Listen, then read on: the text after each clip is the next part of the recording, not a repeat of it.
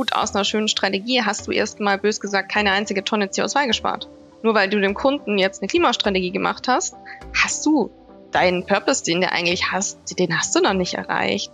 Und deshalb sehr schnell auch zu sagen, hey, wir wollen nicht nur Strategie, das können wir auch, wir wollen implementieren, wir wollen das ins Unternehmen tragen, wir wollen begeistern, wir wollen Menschen motivieren, dass sie mitmachen. Ne, diese Hilfe zur Selbsthilfe, nicht nur als blödes Buzzword. Gewinne Zukunft, der Nachhaltigkeitspodcast mit den Pionieren und MacherInnen. Mitte Januar startet nach der Winterpause Staffel 4 mit komplett neuen Folgen. Bis dahin die Wiederholung einer der bisher erfolgreichsten Episoden. Viel Spaß!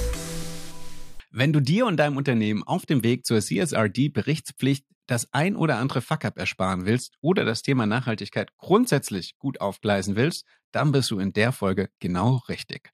Zwei ESG-Consultants haben mir versprochen, mir einen ungeschönten Blick hinter die Kulissen zu geben. Was geht Mittelständlern durch den Kopf und welche Fehlannahmen haben sie typischerweise, wenn für sie das Thema Nachhaltigkeit als strategisches Thema noch Neuland ist? Wie reagieren Consultancies gerade und auch mit welchen Fehlannahmen sind sie selber in den Bereich vorgestoßen? Denn seien wir ehrlich, ähm, Nachhaltigkeit als Beratungsthema ist gerade ein explodierender Markt. Alle Consultancies, so groß oder klein, bauen in Windeseile die notwendigen Ressourcen dafür auf.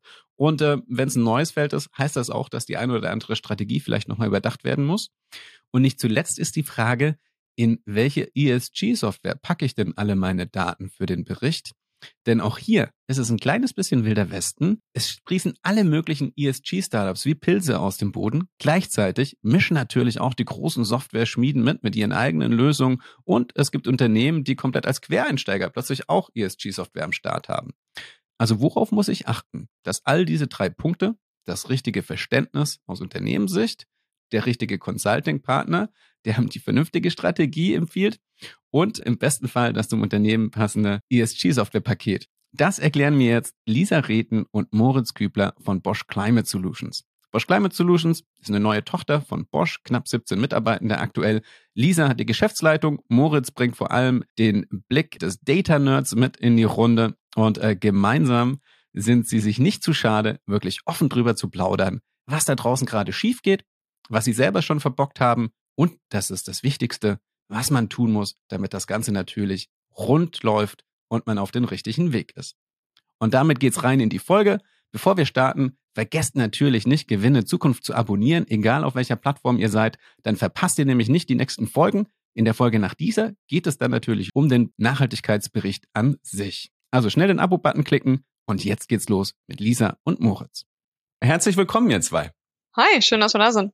Ja, danke für die Einladung. Ich würde sagen, wir steigen direkt ein. Wir sparen uns gleich den Smalltalk am Anfang und machen die Liste auf die größten Fuck-ups da draußen von Mittelständlern, die sich auf den Weg machen zur Sustainability-Strategie oder auf sich auf die CSRD-Berichterstattung vorbereiten. Lisa, was ist dein Favorite aus den letzten Monaten? Also eines meiner definitiven Top 3 Favorites ist immer noch der vorherrschende Gedanke an der einen oder anderen Stelle, dass die Assistenz der Geschäftsführung das ohne Probleme als Hobby nebenbei mitmachen kann. Weil die oder der, die sind natürlich motiviert, jung, ambitioniert und so ein bisschen Nachhaltigkeit. Also das ist doch sicherlich gar kein Problem, wenn es gut läuft darf die Person mal auf so eine anderthalb Tagesschulung und ich denke, dann, dann läuft es schon. Und also ich bin immer wieder fasziniert, dass das wirklich auch völlig ernst gemeint ist, wenn wir das zu hören bekommen. Und das zweite ist eigentlich so der Lieblingssatz, der klassischerweise nach der Vorstellungsrunde beim Termin fällt, im Sinne von, das ist gut, dass Sie heute da sind zu dem Thema, aber das machen wir schon alles. Also wirklich. Und schon immer. Das ist ja Teil unserer DNA und Nachhaltigkeit. Also da brauchen Sie uns gar nichts erzählen. Und wir dann immer sagen, Mensch, das, das freut uns, weil also wir lernen ja auch viel von Kunden und von Positivbeispielen. Was machen sie denn genau? Und ein paar KPIs abfragen und Mensch, wie ist denn der Fußabdruck des Unternehmens? Und man sehr schnell allein schon nach den Fragen und der Wortwahl merkt, ui, da ist eigentlich so gar nichts da. Woran machen die das fest? Da muss ich, da muss ich gleich mal nachhaken. Also wenn du sagst, so typischer Case ist, ja, das macht meine wahrscheinlich geschäftsführenden Assistenz Welche Größen sind das? Reden wir da von einem kleinen Mittelständler mit 200 Leuten oder ist das auch durchaus in der Kategorie von ein paar tausend Angestellten so Usus? Genau, also das ist das Thema. Ich glaube, wäre das jetzt der 20-Mann-Handwerksbetrieb ums Eck, würde ich sagen, ja, natürlich, um Gottes Willen, wer soll das sonst machen? Aber wir sitzen da äh, gegenüber von Unternehmern, die ein Unternehmen leiten mit 500 Millionen Euro Umsatz und drei, vier, fünf, 6.000 Angestellten. Also das ist definitiv eine andere Dimension. Wie kommt das? Also, dass die CSRD kommt und äh, das Thema ist ja eigentlich präsent hoch und runter. Als Mittelständler kriegst du auch Druck. Die meisten sind ja eher Zulieferer als OEM. Das heißt, die haben ja eigentlich auch Druck von dann den größeren B2B-Unternehmen, die bei ihnen einkaufen. Ja, es ist ganz spannend zu sehen. Also auf der einen Seite wird schon Druck empfunden, aber der Druck wird, glaube ich, nicht so deutlich. Also wir haben auch ganz oft noch die Diskussion im Sinne von, ja, ich werde da angefragt, aber bis dato, naja, wir antworten einfach nicht. Oder wenn man sagt, naja, so, so ein Rating hat euch da noch nie jemand. Nee, nee, also wirklich ganz sicher. Und dann fängt man an mit Arbeiten und irgendwann nach zwei, drei Wochen kommt irgendeiner und sagt, ah, ich habe mal im Spam-Filter geschaut tatsächlich, Sie hatten recht, da gibt's die Anfrage zu so einem CDP-Rating. Ich meine, diesen Buchstabensatz haben Sie auch erwähnt. Und dann merkt man, dass ja, auf der einen Seite ist es zwar omnipräsent das Thema, aber dass wirklich Druck entsteht und der Druck darin endet, dass äh, der OEM sagt, wenn du das nicht machst, bis fliegst du aus der Lieferkette. Dieser präzise Druck, der war bis dato, glaube ich, einfach noch nicht da. Und auch spannenderweise immer wieder die Erkenntnis, dass dieses CSRD-Thema, also allein auch dieses Kürzel, noch nicht überall verstanden wird, beziehungsweise die Implikationen nicht verstanden sind, die dahinter hängen. Moritz, magst du ergänzen? Wir hatten jetzt ja schon zwei äh, von mhm. Lisa gehört. Was ist dein Lieblings?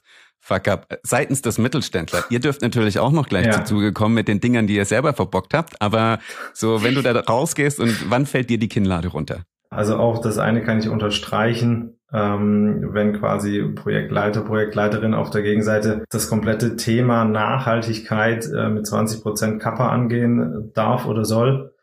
Ähm, und wir beleuchten, ich sage jetzt mal nur den, den CO2-Teil in der Bilanzierung, Simulation etc. Ähm, und das ist schon enorm viel Zeitaufwand. Ähm, wie soll dann die Person auf der Gegenseite noch die sozialen Aspekte, Governance etc. abdecken? Das heißt, da ist einfach die, die Wichtigkeit noch nicht so angekommen ähm, und dementsprechend die, die Kapazitäten freigeschaufelt oder auch, auch Stellen geschaffen. Ähm, und das andere ähm, ist dann bei mir eher im, im Daily Doing die Datenlage.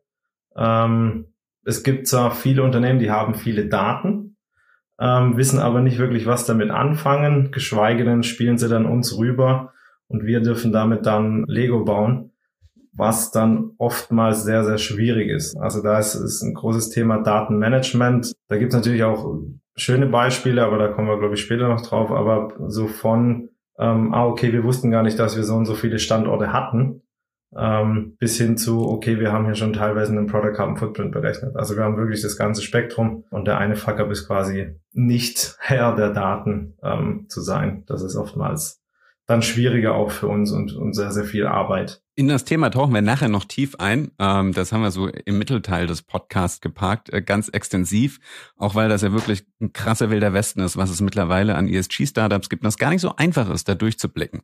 Aber das habe ich nur get kurz geteasert. Wir bleiben jetzt noch bei den Top 3, die er gerade genannt hat. Du meintest vorhin gerade, Lisa, das haben wir schon immer so gemacht. Woran machen die das fest? Ich glaube, es ist dieses tiefe, mittelständische Bauchgefühl, oftmals ja auch von wirklich familiengeführten Unternehmen, die ich erstmal wahnsinnig auch bewundere für das, was sie da schaffen, ähm, dass ja Nachhaltigkeit Teil der DNA ist, weil man hat schon immer auf seine Mitarbeiter zum Beispiel geachtet. Und man hat da draußen die Blumenwiese und man spendet doch an den lokalen Fußballverein. Und das, das ist doch auch Nachhaltigkeit. Und ich glaube, da diesen Link zu sagen, natürlich ist das wahnsinnig cool und ihr habt ganz oft wirklich auch Werte, die ihr nicht nur auf Charts schreibt, sondern die ihr lebt und die ihr schon immer lebt und auf die ihr super stolz seid. Aber das eben allein macht noch nicht keine komplette Nachhaltigkeitsstrategie, geschweige denn ordentliches CSRD-Reporting oder eine Klimastrategie. Und ich glaube, diesen Gap aufzuzeigen, ohne jetzt das, was schon passiert ist, wir wollen das ja auch wertschätzen, ne? Und oftmals ist viel schon passiert. Und oftmals versuche ich auch zu erklären, glaubt mir, wir fangen jetzt an mit Klima und Environment, aber in S und G bei Social und Governance, da seid ihr super gut wahrscheinlich, wenn wir es uns mal detailliert anschauen. Und ich glaube, das dann auch den Link zu schaffen, damit man sich da auch wieder wertgeschätzt fühlt, auch vor allem das, das Emotionale abzuholen, das ist ganz wichtig. Und das haben wir zum Beispiel auch am Anfang, glaube ich, total unterschätzt. Da kommen wir gleich zu euren Fuck-Ups. Vorher würde ich da noch kurz äh, den Bogen aufmachen, weil das ist natürlich andererseits, hast du schon selber auch gesagt, ist natürlich ein Riesenschatz, der euch da zur Verfügung steht ein familiengeführtes Unternehmen, wo auch natürlich die Inhaber ganz anders schalten und walten können als ein CEO, der nur vorübergehend an der Spitze steht. Die Familienverbundenheit, vielleicht sogar die lokale Verbundenheit in der Bevölkerung, das ist natürlich super, um Nachhaltigkeitsthemen anzugehen. Meistens haben die auch wirklich Werte. Aber wenn ich das richtig verstehe, die unterschätzen einfach wirklich das Strategiethema dahinter, das äh, Berichts, die Berichtspflicht als solches. Und ich kann mir auch vorstellen, dass sie vielleicht ist noch nicht so angekommen, auch dass es für zum Beispiel Kredite, für Investitionen etc. wirklich mittlerweile dann auch ein Ausschlusskriterium werden kann. Und das ist natürlich nochmal eine andere Hausnummer. Bevor wir dann natürlich in die, in die Best Practices rüberwandern, was habt ihr gelernt? Ihr seid ja ein junges Team, schnell am Wachsen. Wenn ich das richtig verfolgt habe, habt ihr so ungefähr vor einem Jahr angefangen. Mein letzter Stand war 15 Mitarbeitende. Wie viel seid ihr gerade? Genau, also 17 sind wir jetzt. Mhm. Ähm, wir haben vor gut zwei Jahren angefangen, zweieinhalb, hm. wobei man ja auch erstmal ne, in Deutschland dann ein bisschen mit Gründen beschäftigt ist. Hm. So eine Bosch-Tochter zu gründen ist gar nicht so mal kurz gemacht, wie man vielleicht hofft. Ähm, von daher und dann mit den ersten Pilotkunden zu starten. Prettel war da einer der ersten, wo wir viel auch Praktisches einfach verprobt haben, Team an Bord zu nehmen. Das dauert eine Weile, bis man wirklich eingeschwungen ist und ich würde sagen, so seit anderthalb Jahren sind wir jetzt wirklich auch voller Fokus auf den Markt und auf das, was wir mit, mit den Kunden dann auch wirklich zusammen geschafft haben. Was habt ihr gelernt? Also wo habt ihr gemerkt, da brauchen wir eine Kurskorrektur, da müssen wir auf unsere Partner anders zugehen oder holla die Waldfee, das haben wir uns ganz anders vorgestellt. Also ich glaube, wo wir relativ naiv waren, ist schon, dass das hat doch jetzt jeder verstanden. Und das ist doch jetzt überall angekommen. Und ja, man rennt mit einem tollen Bosch-Logo und einem gewissen Qualitätsversprechen in der Industrie viele offene Türen ein und jeder sagt, natürlich ist mir das wichtig. Aber das zwischen natürlich ist mir das wichtig und ich bin auch wirklich bereit, Geld und Kapazität in die Hand zu nehmen, um gemeinsam ein Projekt zu machen, dass da nochmal ein großer Gap ist, den haben wir, glaube ich, einfach unterschätzt. Und das war vor anderthalb Jahren noch viel mehr so wie heute. Und das Zweite ist natürlich, auch mein Anspruch war, ich wollte nie in die Beratung, weil ich gesagt habe, nee, schicke Folien malen und nichts passiert, das ist so gar nicht mein Ding, ich will machen. so, das treibt mich an. Und auch da die Erkenntnis, gut, aus einer schönen Strategie hast du erstmal bös gesagt keine einzige Tonne CO2 gespart. Nur weil du dem Kunden jetzt eine Klimastrategie gemacht hast, hast du deinen Purpose, den du eigentlich hast, den hast du noch nicht erreicht. Und deshalb sehr schnell auch zu sagen, hey, wir wollen nicht nur Strategie, das können wir auch, wir wollen implementieren, wir wollen das ins Unternehmen tragen, wir wollen begeistern, wir wollen Menschen motivieren, dass sie mitmachen. Ne, diese Hilfe zur Selbsthilfe nicht nur als blödes Buzzword, sondern wirklich als Motto zu nehmen wohl wissentlich, dass der ein oder andere dann auch sagt, ihr vergebt euch den nächsten Auftrag, weil je mehr ihr den Kunden enabled, desto mehr kann er selber machen. Ähm, aber dann zu sagen, nee, wir haben diesen Purpose, das in die Industrie zu tragen und wir wollen das, dass es dazu führt, dass umgesetzt wird. Ich glaube, das haben wir am Anfang massiv einfach unterschätzt, was es da auch nochmal anders an Kommunikation, an Change Management, an Stakeholder Management, was es da braucht, um das zu erreichen. Das ist ein mega spannendes Thema. Das teasert schon fast Moritz Thema, was ich eigentlich so im Mittelteil angehen wollte, weil das entspricht so, ihr seid jetzt kein Lösungsanbieter, ihr habt keine eigene Software, keine Plattform, die ihr zur Verfügung stellt, sondern nehmt, was auch immer gerade auf dem Markt für euren Kunden passt. Aber ganz viele ESG-Startups da draußen haben das, glaube ich, auch gemerkt. Die haben sich gedacht, wir können jetzt schön automieren, automatisieren mit einem kleinen Entwickler-Innen-Team und haben gemerkt, Mist, wir brauchen erstmal ganz viel Beratung, da seid ihr. Und nicht nur Beratung, dann so ein euer Learning. Wir müssen überhaupt erstmal die Kunden auf Augenhöhe bringen. Wir müssen schulen, wir müssen aufklären, wir müssen abholen. Ist das so wirklich eigentlich das dicke Brett, das es gerade zu bohren gilt? Also habt ihr das Gefühl, wir haben uns jetzt hier als Beratung auf den Weg gemacht, eigentlich müssten wir eher als Education-Programm am Start sein, Moritz? Ja, also ich würde jetzt nicht behaupten, dass ich mich als Lehrer fühle ähm, aber manchmal doch schon. Ähm, und das ist auch ein großes Learning von mir. Ähm, wir halten am Anfang eigentlich immer viele Workshops, ähm, wo wir dann quasi Themen erklären wie Scope 1, Scope 2, welche Daten braucht man da, Scope 3, wie ist die Berechnungsmethodik, was ist äh, Double Accounting, ähm, GHG-Protokoll, Greenhouse Gas Protokoll etc. Ähm, was ist da Status quo? Ähm, und das erstmal verständlich rüberzubringen, das dauert auch seine Zeit. Und das ist eben so dieser Schulungsauftrag, den man am Anfang hat ähm, alle erstmal auf, auf Augenhöhe zu bringen, dass, dass jeder auch die, die gleiche Sprache spricht. Und da waren wir am Anfang auch in unseren Workshops sehr stark informationslastig unterwegs. Sprich, wir haben am Anfang sehr viel Frontalbeschallung ähm, gemacht und merken jetzt aber mehr und mehr, dass wir eher anleiten ähm, und dann eben unsere Kunden das natürlich auch selber erarbeiten müssen, weil es wird nicht mehr weggehen. Und das ist das, was Lisa auch gesagt hat, Hilfe zur Selbsthilfe, ähm, um, um da nochmal den Kreis zu schließen. Und das schaffst du einfach nicht mit 20 Prozent Kappa. Da brauchst du einfach mehr äh, Man- und Woman-Power für. Ähm, und da ist auch am Anfang sehr viel Erwartungsmanagement, das betrieben werden muss, einfach um zum einen aufzuzeigen, okay, worüber sprechen wir jetzt? Ähm, was bedeutet das dann auch später in der Umsetzung? Es müssen teilweise auch neue Strukturen ähm, gestaltet werden, um für mich dann auch eben dann die Daten zu erheben ähm, und das am Ende dann in den schönen Nachhaltigkeitsbericht packen zu können, beziehungsweise auch Richtung CSRD ähm, berichten zu können, etc. Und das ist viel strukturelle Arbeit, äh, Aufklärungsarbeit, Erwartungsmanagement. Wie viel Kappa brauchst du, wenn du sagst, 20 Prozent reichen nicht? Das ist eine gute Frage. Ähm, auf jeden Fall mehr als 20 Prozent. Ähm, das kommt aber natürlich auch immer auf die, auf die Größe drauf an vom, vom Unternehmen, ähm, wie viele Personen man damit einbeziehen muss, um ähm, wirklich alle Daten global zu erheben für, für die Unternehmensbilanz. Ich bin ja, ich sage jetzt mal nur am Anfang bei der Bilanzierung, ähm, was dann hinten nochmal bei der Umsetzung passiert. Das sind ja dann nochmal ganz andere Hausnummern, ähm, um das dann auch wirklich umzusetzen. Da, da muss ja dann noch ein Business Case, finanzielle Zahlen mit dazukommen. Ich kann dir jetzt keine Prozentzahl an Kapazitäten nennen, aber es ist auf jeden Fall nicht getan mit 20. Und das dann möglich, weil da gibt's ja zwei Möglichkeiten. Ihr sagt so, ah, das ist einer der Kunden, die beschäftigen quasi die Assistenz damit da lassen wir lieber die Finger von und nehmen die, die quasi schon anders rangehen? Oder habt ihr für euch jetzt quasi den goldenen Hack gefunden, um die Kunden wirklich dafür zu begeistern, zu sagen, okay, da gehen wir jetzt mit Ressourcen rein, Zeitressourcen, weil ich ja erstmal so als Geschäftsführung oder auch als neu benannter CSR-Manager, dann bin ich ja motiviert dazu, aber muss ich auch einfach Zeit investieren, mir selber das Wissen drauf zu packen plus dann wahrscheinlich auch Geld, wenn ich vielleicht mehr Stellen schaffe und so weiter.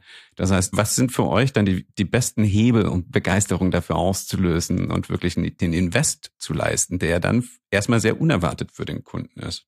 Also ich glaube, Golden Hack würde ich es jetzt noch nicht nennen, aber was sehr erfreulich ist, würde sagen, über die Hälfte wahrscheinlich unserer Kunden sind ohne dieser Assistenz der Geschäftsführung oder Marketingverantwortung oder der Umweltmanager soll es machen, gestartet. Und über die Hälfte haben jetzt entweder sogar ein ganzes Team aus zwei, drei Leuten oder haben zumindest einen Vollzeitverantwortlichen. Das liegt jetzt sicherlich nicht nur an uns, aber glaube ich schon auch, weil wir gelernt haben, diesen Prozess zu begleiten. Wie haben wir das unter anderem gemacht und wie würde ich das auch jedem empfehlen? am Anfang mal zu starten, auch in den Markt zu schauen. Was machen denn die anderen? Was machen eure Top 2 Kunden, eure Top 2 Lieferanten, eure Top 2 Wettbewerber? Mal einen Benchmark zu machen. Und sowas zu einem Vorstand mal zu bringen, in einer simplen Tabelle und zu sagen, okay, ihr denkt, ihr seid gut unterwegs. Wir haben hier ein paar Zahlen, Daten, Fakten, ne? CDP-Rating, SBTI-Commitment, diese ganzen schönen Akronyme, die es da gibt, mal zu schauen, was tut der Markt. So, und dann sitzt ein Vorstand erstmal da und sagt, hm, okay, so gut sind wir vielleicht nicht. Und dann kommt meistens die nächste, was müssten wir denn tun? Und dann zu sagen, okay, ne, das ist vielleicht so, das ist die Basic, das ist das, wenn du Mittelfeld sein willst, das ist das, wenn du Frontrunner sein willst, was möchtest du sein? Und dann mal unter dieses, was möchtest du sein, zu schreiben, okay, was bedeutet das, was kommt auf, den, auf dich zu die nächsten zwei Jahre? Kapazität abzuschätzen, was kostet so ein Nachhaltigkeitsbericht im Sinne der Kapazität, was bedeutet es, was zu implementieren, Klimastrategie. Und da macht man dann eine lange, schöne Liste auf zwei PowerPoint-Folien zusammengepackt. Und ich sage, okay, ich kann das jetzt mit einem Tagessatz von einem Berater multiplizieren. Kein Problem, mache ich dir. So, und dann stehen da Zahlen. Und dann können wir mal drüber sprechen, ob dir das das wert ist oder ob du nicht sagst, naja, eigentlich ist das Thema wichtig, ich baue mir hier Leute auf, wir begleiten das zur Beratung, um die zu beschleunigen zum Beispiel. Und Schritt für Schritt ist mir klar, weil die Maßnahmen, die ich gehen muss, die fallen ja an. Ähm, ich baue das Team oder die Person, wie auch immer ich das aufsetze, auf. Und das hat sich bis dato, ehrlich gesagt, als beste Maßnahme eigentlich erwiesen, das in so einem Prozess dann auch zu kippen. Und das hat dann auch oftmals das gewünschte Ergebnis. Bevor Moritz da kurz seinen Einwurf beisteuert, da hätte ich schon direkt ein paar Nachfragen, weil es ist ein krass wachsender Markt, ne? Die ganzen großen Beratungsstellen bauen natürlich das aus. Alle gehen da rein. Wo kriege ich da die Leute dafür her? Also es ist ja ein echt anspruchsvolles Thema. Und hole ich mir dann Leute, die, gibt's das, also es gibt ja nicht so viele wirklich, die Nachhaltigkeit studiert haben oder im konkreten Bezug mit Management, also die Doppelkombi zum Beispiel haben von BWL und Nachhaltigkeit. Oder nehme ich im Unternehmen zum Beispiel aus, die Leute aus der Finance-Abteilung und kann ich die schnell genug weiterschulen? Fachkräftemangel ist in allen Bereichen ein Thema hier auch, oder? Ja, also natürlich. Wir haben natürlich auch die hehren Erwartungshaltungen wie immer. Wir hätten die Person gleich sofort verfügbar, für wenig Geld, mit zehn Jahren Erfahrung, top ausgebildet, natürlich im Schwarzwald, fünf Tage die Woche vor Ort.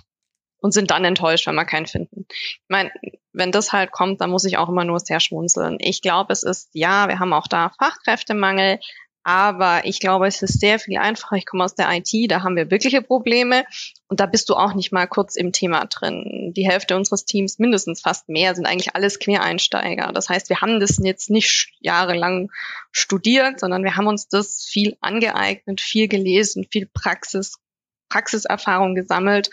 Und das kann man schon. Man kann Leute wirklich gut fit machen in dem Thema. Und es ist wie immer, wann werden Leute schnell fit in dem Thema, wenn sie Bock drauf haben. Und dieses Thema ist ja sowas von prädestiniert, um purpose-driven Leute zu finden aus der Belegschaft, die sagen, ich habe vielleicht den Finance, ich habe den HR-Background, was auch immer für ein Background. Und ich habe einfach Bock auf dieses Thema. Und ich enable mich jetzt, ja, ich krieg natürlich auch ein bisschen Geld, um mich extern zu schulen. Ich krieg vielleicht so ein bisschen Coaching, Beratung ans Eck. Aber dann finden sich auch Leute innerhalb des Unternehmens, die man wirklich sehr gut in meinen Augen dazu weiterentwickeln kann, diesen Job auszufüllen. Dann diese Mischung aus junge, motivierte Menschen, die da vielleicht von der Uni kommen, plus jemand, der schon das Unternehmen, der auch ein gutes Netzwerk hat, das Unternehmen, das Netzwerk kennt, diese Kombination, die ist in meinen Augen eine super, um so ein Duo in der Nachhaltigkeit aufzusetzen mal. Das waren jetzt ja schon zwei im äh, Best Case Herangehensweise. Das eine ist wirklich mich dafür zu entscheiden, Ressourcen intern aufzubauen.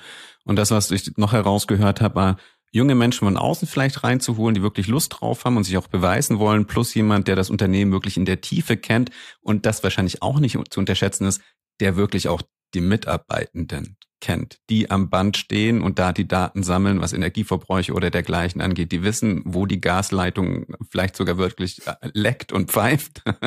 Und äh, die braucht man ja auch alle, um die an Bord zu holen. Das ist wahrscheinlich eine sehr gute Kombination. Moritz, du wolltest vorhin was beifügen bei dem Thema Benchmark einfach mal zu schauen, ähm, wo die Mitbewerber, die Kunden, Lieferanten etc. bei, bei CDP, SBTI und wie sie alle heißen gelistet sind. Ähm, da geben wir auch immer den Hinweis dann, man sollte natürlich nicht nach dem CDP-Ranking rennen, sprinten, whatever, ähm, und sich immer nur fragen, okay, wie komme ich denn jetzt von, von meinem C auf ein C plus? Weil so habe ich eigentlich den, den falschen Anreiz ähm, der dann da eher als, als extrinsischer Motivator gilt, sondern es ist besser, das ist natürlich auch wünschenswerter aus unserer Sicht, wenn man intrinsisch motiviert ist und das, was man dann tut, bei CDP berichtet. Jetzt also musst du trotzdem noch mal uns kurz alle abholen, welche Abkürzung du gerade in die Runde geworfen hast. Also CDP, Carbon Disclosure Project, ähm, betrachtet Scope 1, 2, 3 Emissionen, betrachtet aber auch soziale Aspekte ähm, es gibt noch, ähm, also es gibt einmal das Carbon Ranking, das Water Ranking und das Tree Ranking ähm, von CDP und SBTI sind die Science-Based Targets. Da geht es dann eher darum, welche CO2-Reduktionsziele setze ich mir denn bis 2030, 2050. Ähm, bin ich da entlang des 1,5 Grad Pfades, 2 Grad Pfad etc. Letzteres Thema hatten wir auch in der Folge mit Philipp Buddemeyer und Katharina Peterwert. Das war mhm. die Frage, ziele ich auf die relative Nachhaltigkeit ab, also besser als der Rest des Feldes zu sein oder die absolute Nachhaltigkeit, dann brauche ich die Science-Based Targets im besten Fall dann auch auf 1,5 Grad bezogen und nicht auf zwei. Ähm, CDP, das hatten wir tatsächlich, hat noch meiner, keiner meiner Gäste explizit mitgebracht. Wie bezieht sich das dann auf die CSRD? Genau, also erstmal ist das ein, ein Vehikel, glaube ich, um auch zumindest das Thema standardisiert in Markt abzufragen. Das heißt, was berichtet werden muss, wie Moritz gerade gesagt hat, ist Scope 1, 2, 3 Bilanzen, aber eben auch Verantwortlichkeiten, Verankerung in der Organisation, wer wird bezahlt im Management, wer wird, ähm, ne? Das heißt, einzelne Faktoren, die ich innerhalb des CDP-Ratings jährlich auch updaten muss, um den Fortschritt auch zu reporten, die kann ich auch nutzen als Basis für CSRD-Kennzahlen. Also das Positive daran, es überschneidet sich in vielen Teilen und es ist auch connected mit SBTI. Das heißt, die Systeme, die NGOs sprechen miteinander und sind integriert. Und es ist einfach sinnvoll, sich das mal anzuschauen. Oftmals haben wir so, dass die Kunden von ihren großen Kunden, den OEMs, aber auch vielen Lebensmittelhersteller, die Baubranche fängt gerade auch an, die werden abgefragt. Das heißt, äh, Daimler gibt zum Beispiel eine Liste an CDP und sagt, das sind meine 5000 Lieferanten. Und CDP geht auf diese Lieferanten dann zu und fragt die ab. Die kippen die Daten da ein. CDP bewertet das. Es gibt ein Ranking und das ist öffentlich. Das ist auch öffentlich für alle zugänglich im Zweifelsfall, außer ich verstecke es bewusst.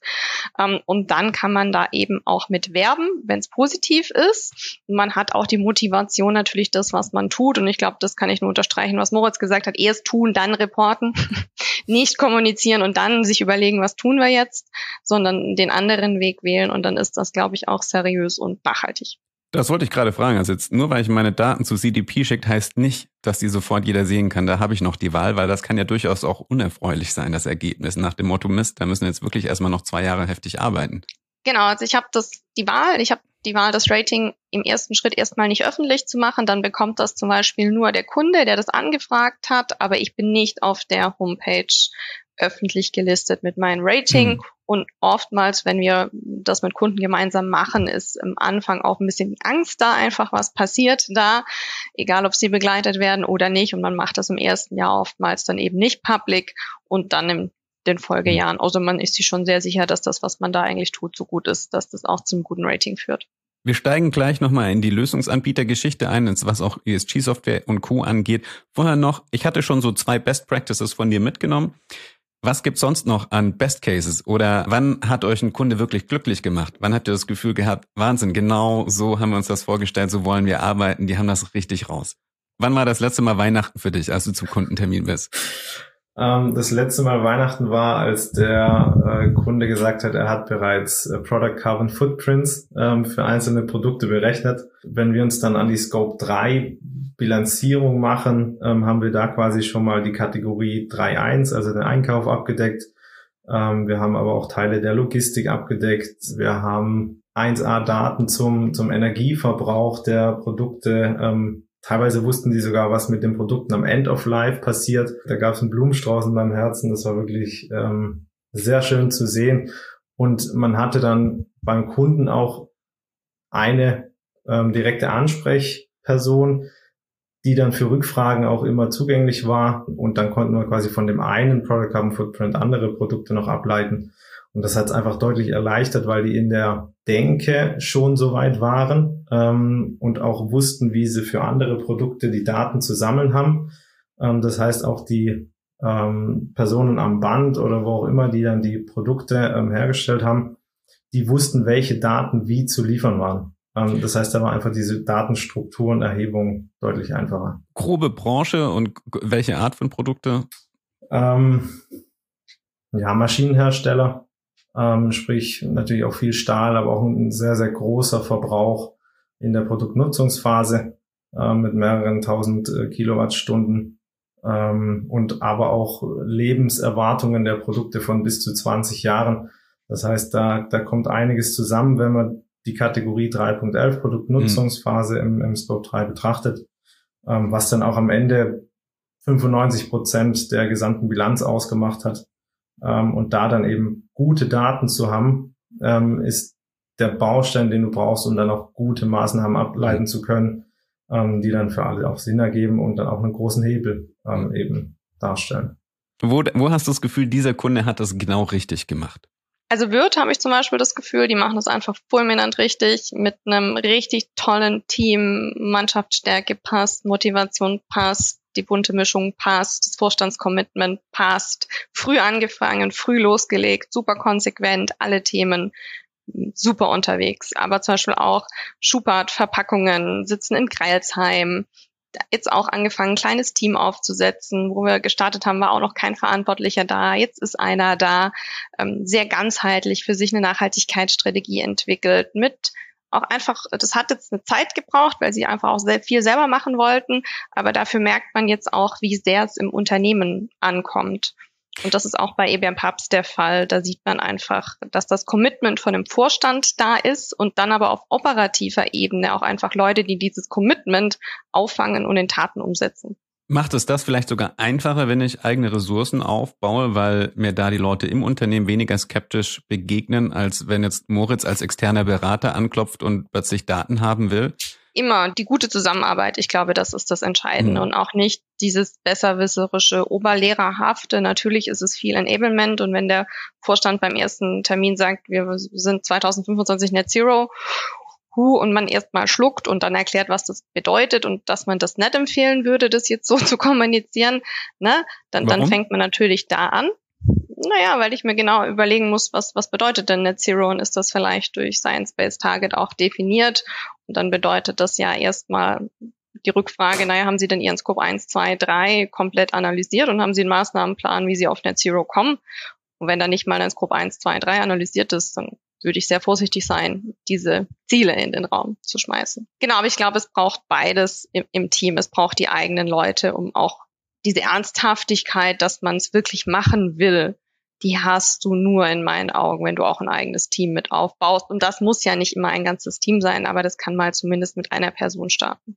Dann kommen wir jetzt zu der großen Frage der Softwareanbieter. Coolerweise selber, ihr müsst euch nicht selber verkaufen, weil ihr keine eigene Software im Angebot habt, sondern ihr schaut, was auf dem Markt zum Kunden passt ich habe das Gefühl, es sprießen gerade ESG-Startups äh, wie Pilze aus dem Boden, bloß die ganz alle großen offensichtlich spielen auch mit, ähm, all die großen Software-Schmieden.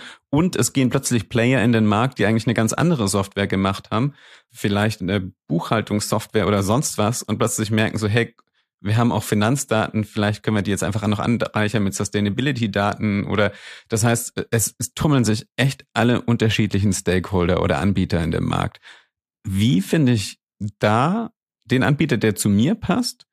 Und wie finde ich heraus, ob all diese Versprechen, weil ja alle auch versprechen, dass sie in kürzester Zeit alles automatisieren und ganz einfach anbieten und vielleicht, wenn die Daten nicht da sind, Vergleichsdaten mit reinpacken und im besten Fall heißt es dann immer noch, und dann geht unsere KI drüber und am Schluss ist alles super.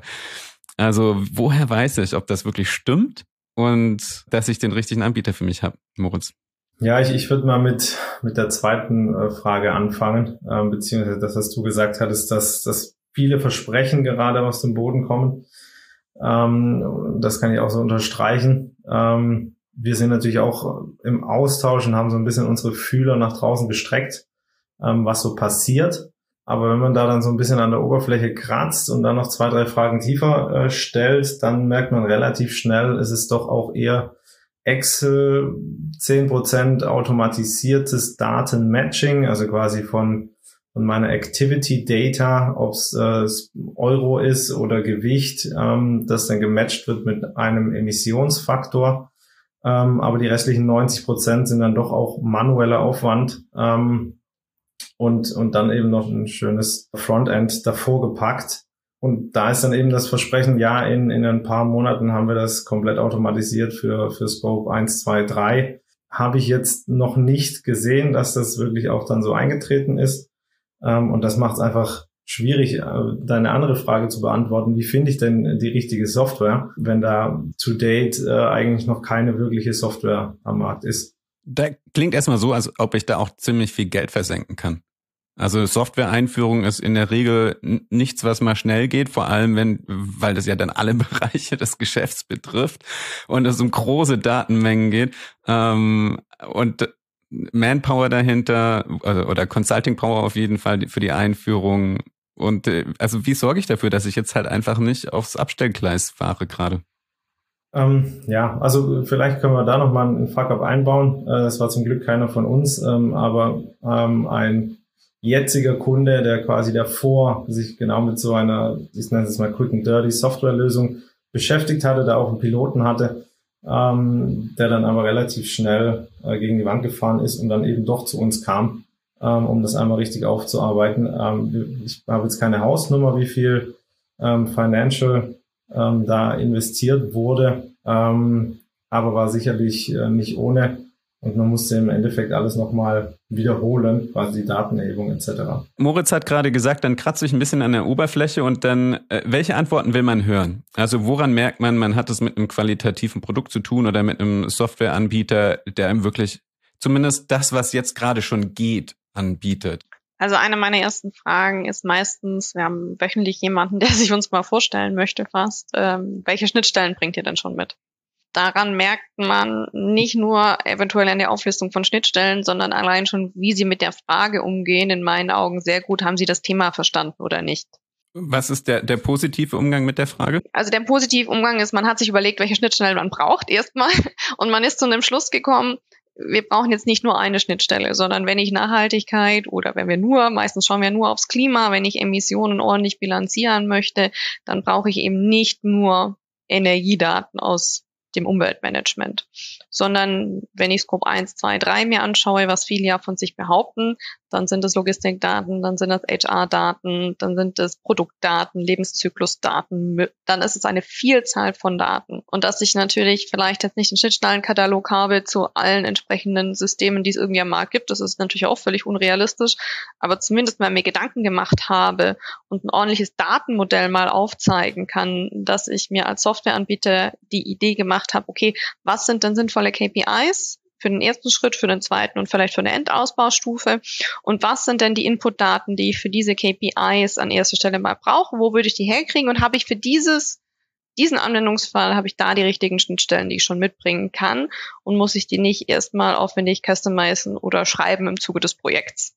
Das ist eigentlich so meine eine meiner ersten Lieblingseinstiegsfragen und daran merkt man oftmals schon, wo stehen die auch so ein bisschen. Und das Zweite, das ist der Klassiker, der, der, das keiner mag, wenn er frischer Markt ist, ist, wo habt ihr das denn schon gemacht? und wenn dann halt so gar keine praktische Implementierung da ist, dann weiß ich, es ist immer schwierig, den ersten Kunden zu finden, aber muss man sich einfach gut überlegen, ob man der erste oder zweite sein möchte. Und das sage ich dann auch meinen Kunden, sage ich, sie müssen sich bewusst sein, dass das eher eine Entwicklungspartnerschaft ist. Das ist gar nicht negativ. Das kann auch sein, das ist genau das Richtige. Vielleicht habt ihr auch vier selber gestrickte Systeme, dann kann man das mal ausprobieren. Aber das muss einem einfach bewusst sein, dass man nicht eine fertige Lösung hier einkauft, sondern etwas, was man gemeinsam eventuell mit einem Startup dann entwickelt. Okay, das heißt, es gibt natürlich auch keine One-Size-Fits-All-Lösung, nehme ich mal an. Das heißt, es hängt wirklich ganz stark vom Kontext, Kontext ab und auch welche anderen Systeme ich überhaupt schon am Laufen habe, was da reinpasst. Ähm, in welchen Softwaremix ich auch immer in meinem Unternehmen schon am Start habe. Das heißt, das lohnt sich reinzugucken.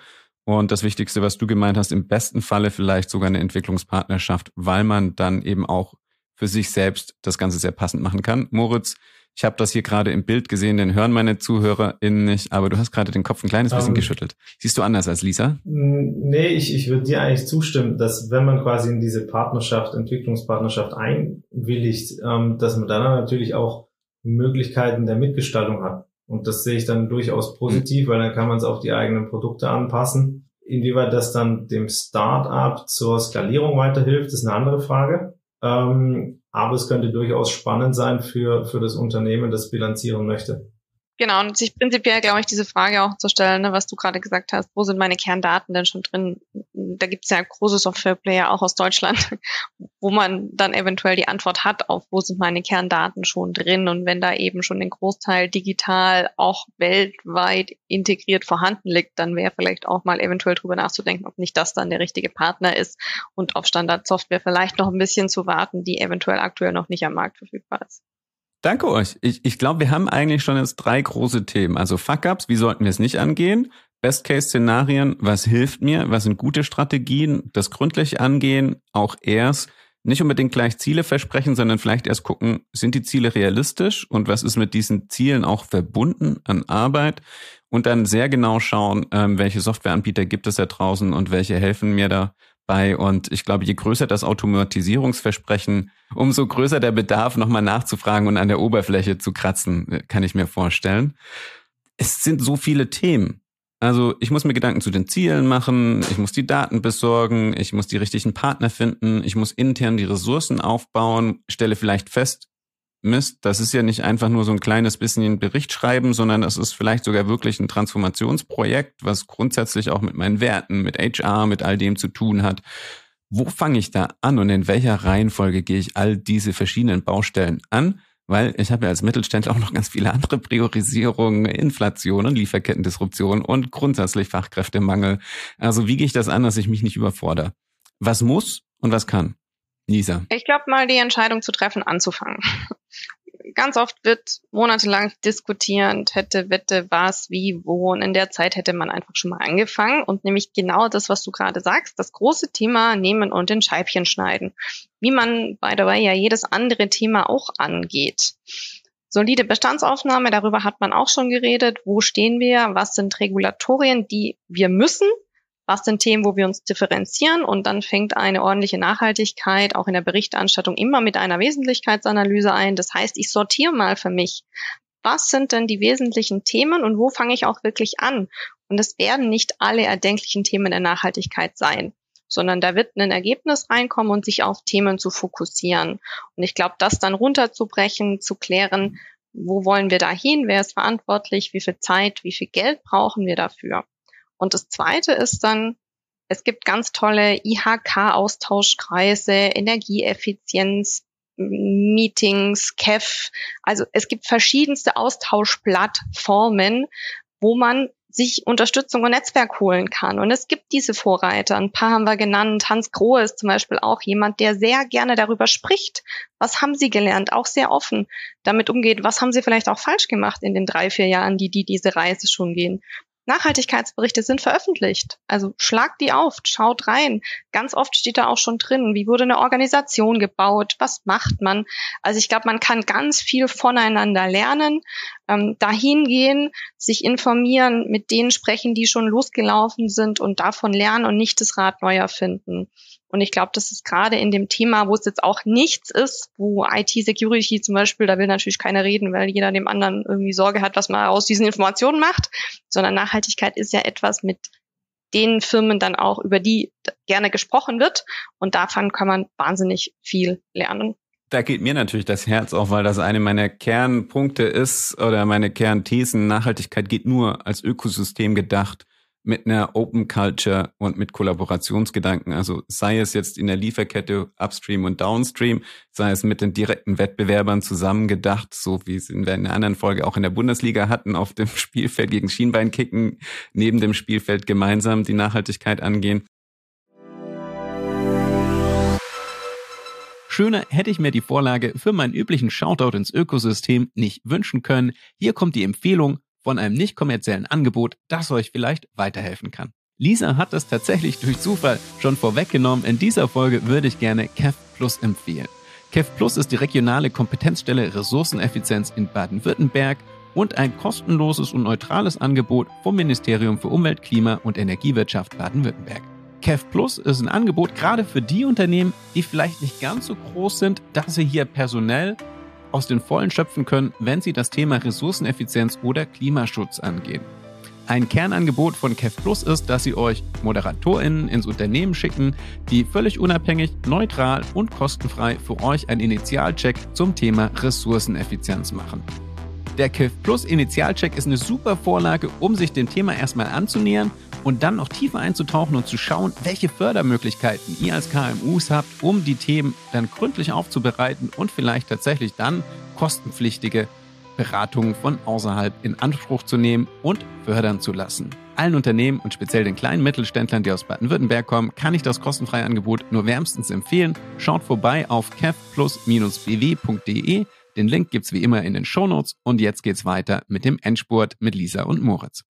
Was ich auch spannend fand, ist einfach zu schauen, wenn der Wettbewerb vielleicht tatsächlich schon schneller war, einfach den Nachhaltigkeitsbericht lesen. Das ist natürlich klasse, so als Playbook sozusagen. Ja, also ich hätte auch noch ähm, einen Satz von einem vorherigen Podcast von dir, ähm, der mir sehr im Gedächtnis geblieben ist. Früher ist alles besser. Ähm, den finde ich echt grandios. Ähm, und dann eben in den Austausch gehen mit den Mitbewerbern und schauen, was machen die, was haben die gelernt und dann eben auch ähm, ich komme wieder von der Datenerhebung Richtung äh, Lieferkette einfach mal fragen. Die, die Speditionen ähm, können mittlerweile auf Knopfdruck einen CO2-Bericht ähm, für die jeweilige Firma ähm, rauslassen und, und durchschicken. Ähm, aber auch mal die Lieferanten fragen, ähm, ob die sich vielleicht schon mit Product Carbon Footprints beschäftigen. Ähm, da kann man relativ ähm, gut Primärdaten ähm, entnehmen und die dann nutzen und darauf dann eben wiederum die Maßnahmen aufbauen. Genau. Der Satz kam, Tim hatte den gesagt und der hatte sich den gebohrt, glaube ich, von den Aktivisten hinter Berlin Klimaneutral oh, 2030, ja. die damit sagen wollten, früher ist alles besser, eben äh, je schneller ja, wir anfangen, genau. je schneller Berlin klimaneutral wird, umso besser, wenn ich das richtig im Kopf habe. Lisa? Das ist mir gerade noch mal angefangen, auch meinem eigenen Unternehmen fragen. Also eines meiner irritierendsten Erlebnisse ist, da waren wir mit dem Vorstand so weit, dass wir verhandelt hatten, das Projekt war aufgesetzt, das Projekt war eingekauft, wir starten, wir machen einen Kickoff, alle sind happy und danach kommt der Projektleiter zu uns und sagt, entschuldigen Sie, also mich freut es jetzt und hier mal High-Level Attention, alles Mögliche und hier Vorstand ist dabei und so. Ich habe das eigentlich alles schon berechnet in den letzten Wochen. Und dann weiß ich immer nicht, soll ich lachen oder weinen. Ne? Aber mal in der eigenen Organisation nachzufragen, wer macht denn da vielleicht schon was? Manchmal weiß man es gar nicht, weil manchmal wollte man auch nie zuhören, was die Leute so machen auf operativer Ebene, wenn es nicht in der Jobbeschreibung stand. Also ich glaube, das ist auch etwas, das wird vollkommen unterschätzt, was da für ein Schatz manchmal einfach schon da liegt und den muss man nur mal äh, ans Tageslicht bringen. Also Informationen zusammentragen in der Organisation und das Ganze partizipativ angehen und im besten Fall eben ja so eine Stelle auch einrichten, die tatsächlich das Ganze bündelt. Das, was ihr beide gerade eben ähm, so gesagt habt, könnte man zusammenfassen, dass man die Gap zwischen äh, Top-Down und Bottom-Up-Ansätzen einfach zusammenbringen muss und dafür wäre quasi die Person, ich nenne es jetzt einfach mal Nachhaltigkeitsmanager, Managerin, ähm, wie gemacht dafür. Danke euch vielmals äh, für den äh, wirklich den schönen Bogen von den Fuck-Ups über die Best Cases oder Best Practices hin zu ähm, das Lichten im Dschungel der ESG-Beratung und äh, Softwareanbieter. Vielen Dank. Danke. Danke für die Zeit. Danke dir. Da du die Folge bis hierhin angehört hast, gehe ich davon aus, dass dir das Thema Nachhaltigkeitsberichterstattung wirklich unter den Nägeln brennt. Und daher empfehle ich dir unbedingt auch die kommende Folge anzuhören, denn dann werden wir ganz viele Themen, die wir heute schon angesprochen haben, nochmal im Detail vertiefen und fortführen. Zum einen werde ich Nuvia Maslow zu Gast haben, CCO bei Verso, einem der Pioniere aus dem Bereich ESG-Software in Deutschland. Die haben schon vor über zehn Jahren angefangen, wahnsinnig viele Mittelständler begleitet und sie wird mir wirklich erklären, Ab wann ist der Bericht in welcher Form für welches Unternehmen relevant? Was muss rein? Wie gehe ich die Wesentlichkeitsanalyse an? Und auf welchen Standard sollte ich dabei setzen? Damit das wirklich auch aus der Innenperspektive noch rüberkommt, was ich dafür brauche, intern an Ressourcen, was so ein Bericht auch bewirken kann. Wie hole ich die Mitarbeitenden an Bord, die die Daten haben, die für mich relevant sind? Welche Hürden gibt es da vielleicht auch zu überwinden? Das wird mir Alina Schneider erklären von der Public Cloud Group. Die hatte nämlich das Vergnügen, so einen Bericht jetzt gerade in den letzten Monaten zusammenzustellen und war vom Ergebnis wirklich begeistert hatte aber auch die eine oder andere Herausforderung auf dem Weg dorthin und sie wird mir ehrlich erzählen, wie ihre Reise aussah und wie ihre Learnings aussahen. Also abonniert, gewinne Zukunft und seid in der nächsten Folge mit dabei.